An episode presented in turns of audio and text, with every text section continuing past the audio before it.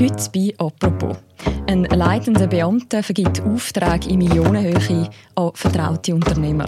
Und er bekommt dafür Geschenke und hunderttausende Franken Bargeld. Aber heute befasst sich das Bundesstrafgericht mit dem grössten Korruptionsfall in der Verwaltung der Schweiz im letzten Jahrzehnt. Nämlich mit der Seko-Affäre.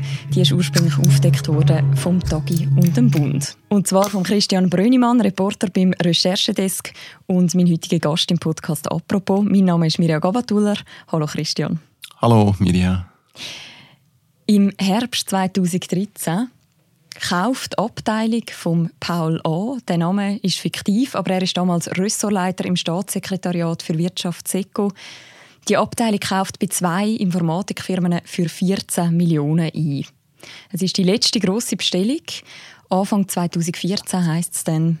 Strafanzeige eingereicht. Ein SECO-Mitarbeiter steht unter dem Verdacht der passiven Bestechung.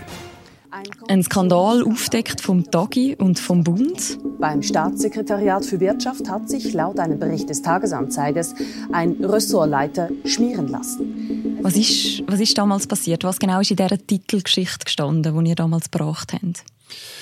Ähm, dass auch bei dieser Abteilung im SECO ein Ressortleiter schaltet und waltet, wo im Verdacht steht, dass er sich jahrelang hat bestechen Bestechen im grossen Stil äh, mit Geschenk, mit möglicherweise auch Geld. Das hat man damals noch nicht hundertprozentig sicher gewusst, aber es ist im Raum gestanden.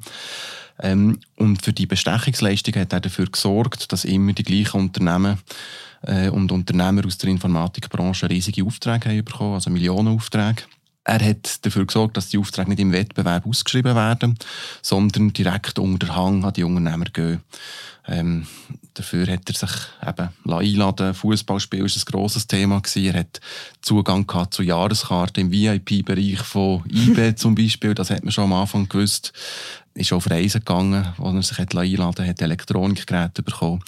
Also ja, es hat nach einer grossen Geschichte äh, ausgesehen. Mhm. Wir hören mal kurz rein in den Mailverkehr von dem Seko-Beamten Paul A. mit dem IT-Unternehmer Fabrice C. Mail vom Februar 2006.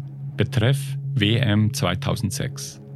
Absender Fabrice C., Direktor der IT-Firma Fritz und Maxiol.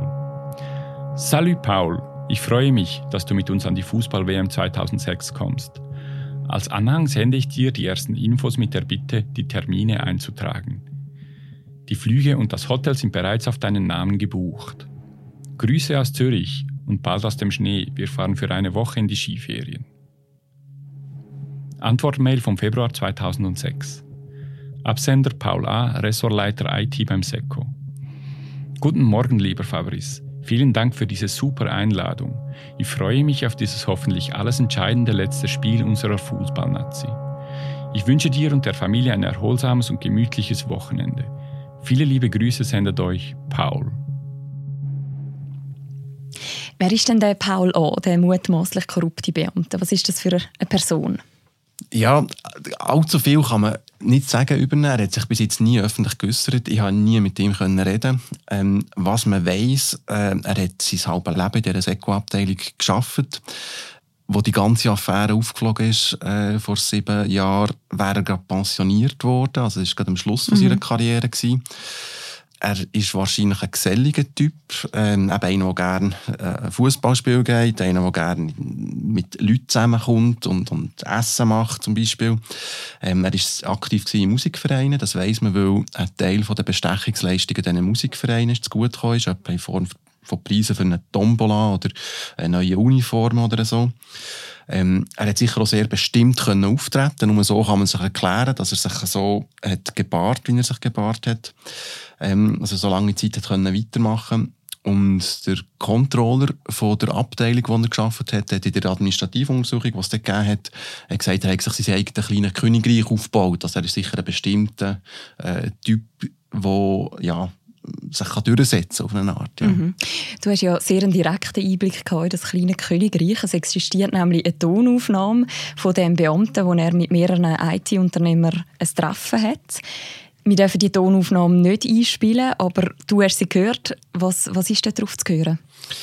Ja, man hört darauf zum Beispiel, wie das Trio dort zusammenkommt, ähm, äh, der Beamte und zwei IT-Unternehmen miteinander bespricht, über welchen Vertrag man noch wie viel Geld kann abrechnen kann. Äh, Geld für Leistungen, die wahrscheinlich nie erbracht worden sind. Man macht es das so, dass es nicht auffällt bei den äh, Vorgesetzten. Ähm, Einmal sagt der, IT-Unternehmer oder der IT-Unternehmer zum Beispiel, dass er jetzt ja nicht noch einen zusätzlichen Rabatt auf Hardware möchte rausholen und der möchte ja dann nicht dem Seko weitergeben. Und der Beamte äh, sagt, ja, ja, nein, sicher nicht, das wäre ja nicht im Sinn. Obwohl der Beamte eigentlich das Interesse vom Seko müsste ähm, äh, wahrnehmen. Es ist auch mal Rede vom Geld verteilen. Der Beamte sagt, der Brüder vom IT-Unternehmer haben das letzte Mal schlecht verteilt. Also insgesamt ist es schon sehr eindrücklich, wie man wenn man so eins zu eins hört, wie so korrupte äh, Geschäfte ab, ablaufen. Manchmal war es sogar fast ein bisschen klischiert und ich habe mir überlegt, kann das wirklich sein oder ist das fake? Aber das ist, das ist auch tatsächlich so gewesen. Äh, gegen Schluss von dieser Aufnahme sagt zum Beispiel der IT-Unternehmer, äh, merci, dass wir die Geschäfte machen können. Und der Beamte sagt, ja, ja, nächstes Jahr ja auch wieder. Und der andere Unternehmer sagt, jetzt gehen wir dann ein Stümpel rauchen zusammen. Und also, also es ist wirklich, ja, es ist, es ist recht eindrücklich, wenn man die Aufnahmen hört. Also es klingt ein bisschen wie aus einem Hollywood-Film irgendwie.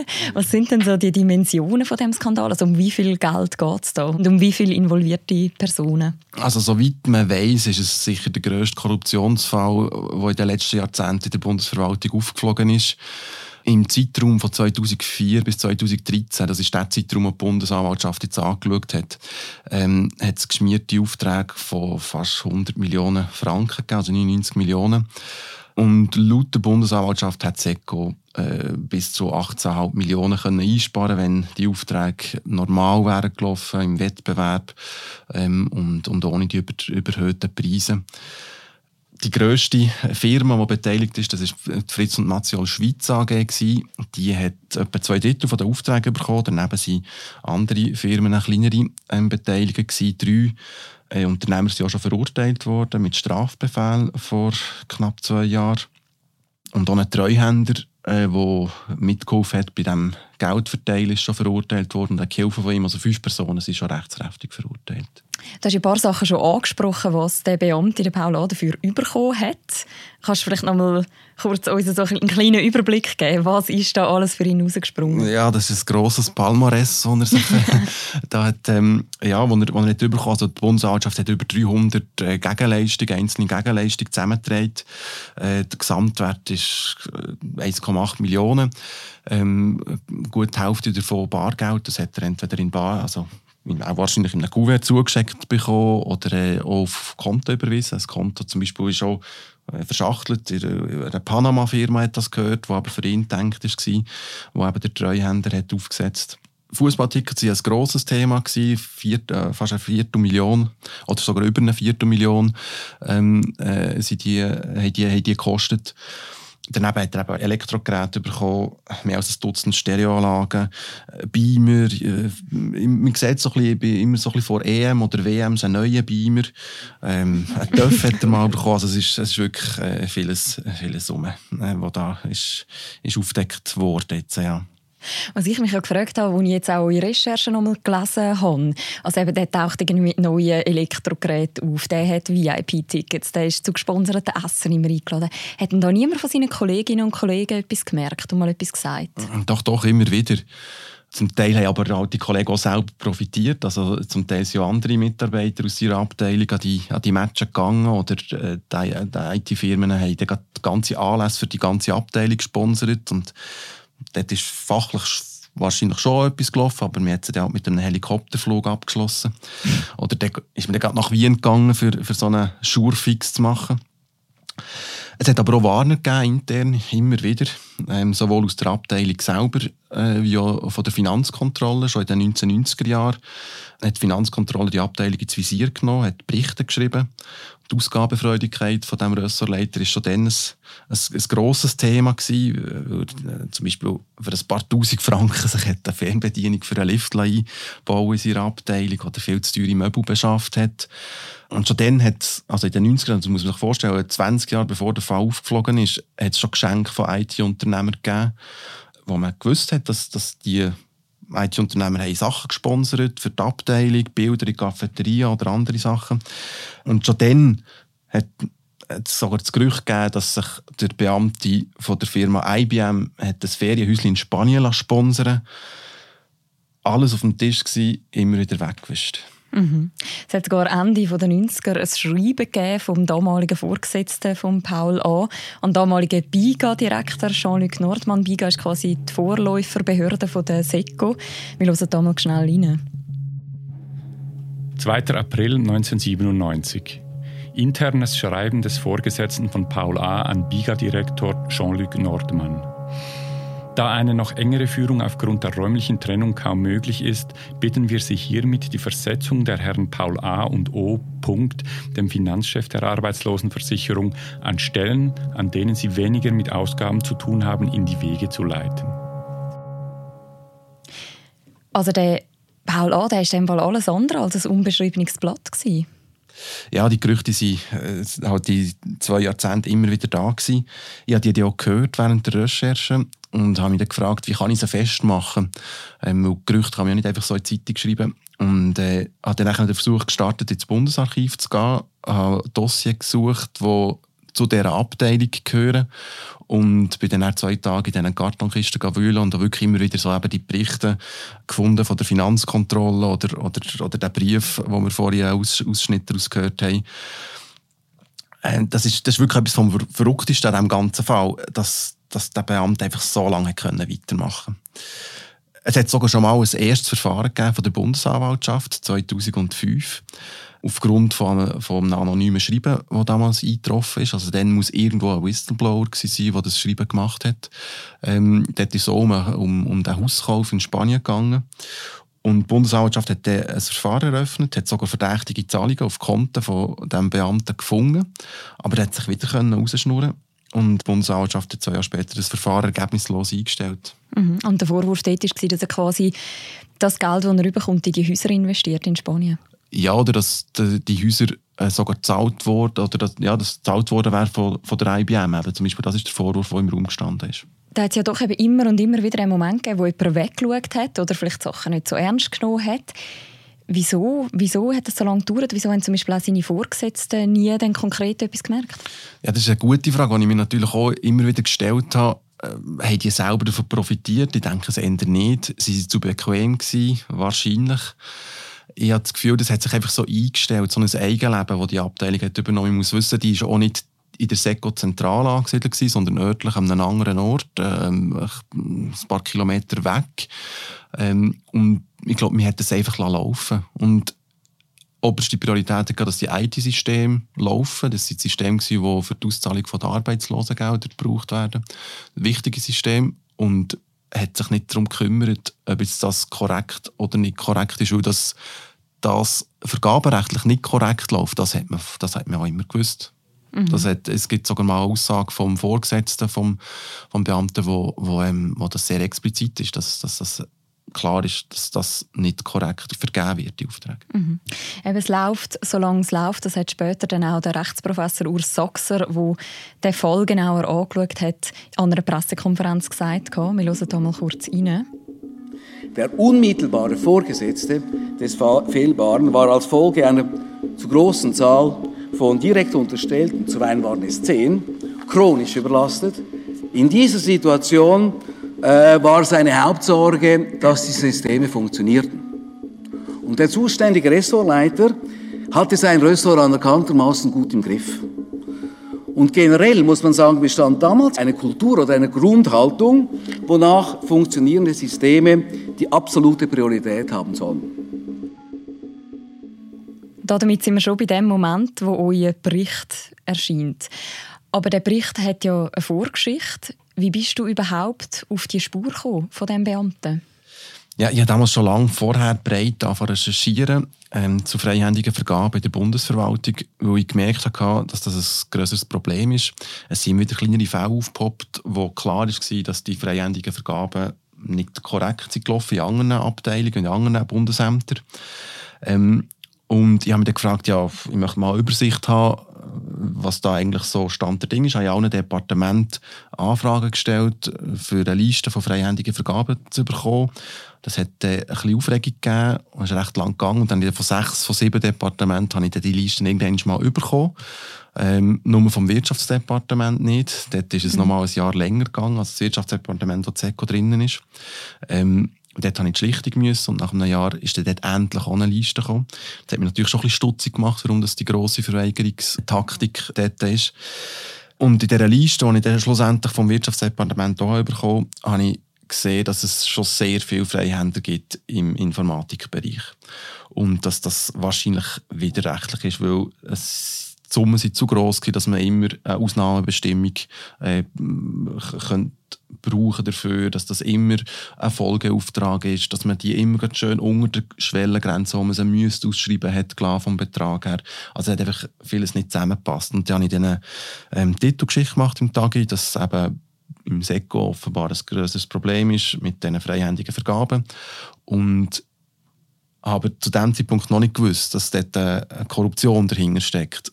Und das ist dann erst aufgrund von dieser Titelgeschichte durch neue Kontakte, die entstanden sind, klar geworden. Mhm. Wir haben dann weiter recherchiert. Für das hat es später auch Lob gegeben vom damals zuständigen Bundesrat Johann Schneider-Ammann. Und selbstverständlich äh, ist es unangenehm, wenn dann die Medien äh, die Berichte bringen. Aber, und deshalb erwähne ich es, Ihre Medienberichterstattung war wichtig, sie war korrekt und sie hat eine wichtige Rolle gespielt, damit wir erkennen konnten, wo die Missstände sind und damit wir an die Arbeit gehen konnten, um diese Missstände auszuräumen. Was ist denn nach der Veröffentlichung von eurer Geschichte zu dem korrupten Beamten, zum A. passiert? Also das Wirtschaftsdepartement hat nach diesem Tag Strafanzeige eingereicht und eine Administrativuntersuchung in Auftrag gegeben. Ähm, die hat die Vorwürfe voll bestätigt. Die Strafanzeige äh, bei der Bundesanwaltschaft hat das Verfahren ausgelöst. Die haben an diesem Tag angefangen mit Ermittlungen, hat äh, die drei Hauptbeschuldigten ein paar Monate Untersuchungshaft genommen das Verfahren, das jetzt heute Gerichtsprozess anfängt. Äh, der Vorgesetzte vom Rösserleiter ist damals auch von den Ämtern entbunden worden und hat sich dann früh pensionieren. Äh, Mittelfristig hat man dann die Abteilung reorganisiert und also ich darf zum Beispiel jetzt auch nicht mehr selber beschaffen was so ein auf der, auf der breiten Ebene passiert ist, dass das IT-Projekt, also das ist ein Prozess, der parallel auch schon gelaufen ist, aber wahrscheinlich hat die Aufmerksamkeit nochmal auf das gelenkt, dass die IT-Projekte enger begleitet werden, besser kontrolliert werden und bei den Beschaffungen ein bisschen mehr Transparenz geschaffen worden ist, dass man auch besser darauf achtet, dass man die Freihänder in den Ausnahmefällen macht, aber halt nicht einfach als Regel und so weiter. Also dort hat es schon gewisse Veränderungen gegeben. Mhm, also haben wir etwas aus dem Skandal ein bisschen gelernt? So es ist zu hoffen, ja. es ist ja jetzt siebeneinhalb Jahre nachdem der Artikel erschienen ist, wo das Ganze eigentlich in Rolle gebracht hat. Und jetzt fängt der Prozess am Bundesstrafgericht an in Bellinzona. Ist es das normal, dass das so lange dauert? Oder wieso sind so viele Jahre verstrichen, bis jetzt das losgeht vor Gericht? Ja, das frage ich mich manchmal schon. Ähm, sicher, so eine Untersuchung ist komplex und es braucht Zeit, dass man äh, so Sachen gerichtsfest aufarbeitet und alles zusammenträgt. Und das ist klar, aber gleich dünkt es mir, es sollte eigentlich auch in weniger Zeit möglich sein. Und die langen Verfahrensdauern sind bei der Bundesanwaltschaft ja generell ein Problem. In diesem Fall jetzt hat wahrscheinlich auch nicht geholfen, dass der Verfahrensleiter äh, während dem Verfahren ist entlassen worden und ausgewechselt worden ist mit jemandem. Das hat sicher ein bisschen Zeit gekostet. Vielleicht hat auch ein Anwalt von einem Beschuldigten Beweisanträge eingereicht, was wieder verzögert hat wo die Untersuchung endlich fertig war, hat das Gericht die erste Anklageschrift auch nochmal zurückgewiesen, weil Sachen drinnen gefällt haben. Es sind so verschiedene Sachen zusammengekommen. Aber klar, eigentlich ist viel zu viel Zeit vergangen. Und das ist für niemanden gut, jetzt auch nicht für die Anklagten, die jetzt das zweite Mal aus dem Leben gerissen werden bei der Verurteilung. Mhm. Du sagst jetzt Stichwort Verurteilung. Der Prozess wird ja wahrscheinlich nicht heute und morgen abgeschlossen sein. Was ist da zu erwarten von dem Prozess? Ja, das ist ja immer sehr schwierig vorauszusagen. Jetzt vor, man kann dem Gericht auch nicht vorgreifen. Also angesetzt ist er äh, auf sieben Tage, also diese Woche vier Tage und nächste Woche drei Tage. Und dann wird es wahrscheinlich nochmal eine gewisse Zeit geben, bis das Gericht das Urteil wird, wird fällen. Beweislage, denke ich mir doch sehr klar zu in diesem Fall. Also nicht für 19 Jahre fünf Mitbeschuldigte ja schon rechtskräftig verurteilt. Also wenn es nicht irgendwelche Verfahrens- oder Formfehler gibt, rechne ich schon damit, dass jetzt so die Hauptbeschuldigten verurteilt werden. Vielleicht teilbedingte Gefängnisstrafe. Aber eben, also das, das kann man jetzt im Voraus so nicht vorwegnehmen. Da muss man jetzt mal abwarten, was im, was im Prozess läuft. Mhm. Und wie schaust du persönlich? Du hast dich sehr, sehr lange mit dieser Geschichte beschäftigt. Wie schaust du auf die zurück? Ja, es ist natürlich schon extrem spannend, so einen Fall vom Anfang bis zum Schluss aufzudecken und zu begleiten und, und so im Detail ganz genau reinzusehen. Das ist etwas, was man als Journalist jetzt auch nicht allpott erlebt. Also, ja, so zu wissen, dass ohne, ohne das, was man gemacht hat, der Fall wahrscheinlich nie aufgedeckt wäre worden, das macht ihn für mich schon speziell. Ähm, und darum bin ich so gespannt darauf, wie es im Gericht ja, ausgeht. Gut, da sind wir alle gespannt. Danke vielmals, dass du die Geschichte mitgebracht hast, Christian. Merci dir für die Einladung. Zu dieser ganzen Seko-Affäre gibt es auch ein grosses Web-Special, wo man das alles nochmal nachlesen kann, wenn man sich für das interessiert. Wir verlinken das auch noch im Beschreib zu dieser Episode. Das war eine weitere Folge vom Podcast «Apropos», dem täglichen Podcast vom «Tagesanzeiger» und von der Redaktion Tamedia. Und der nächste Podcast gibt es morgen wieder. Ich freue mich, wenn ihr wieder zuhört. Bis dann. Ciao zusammen.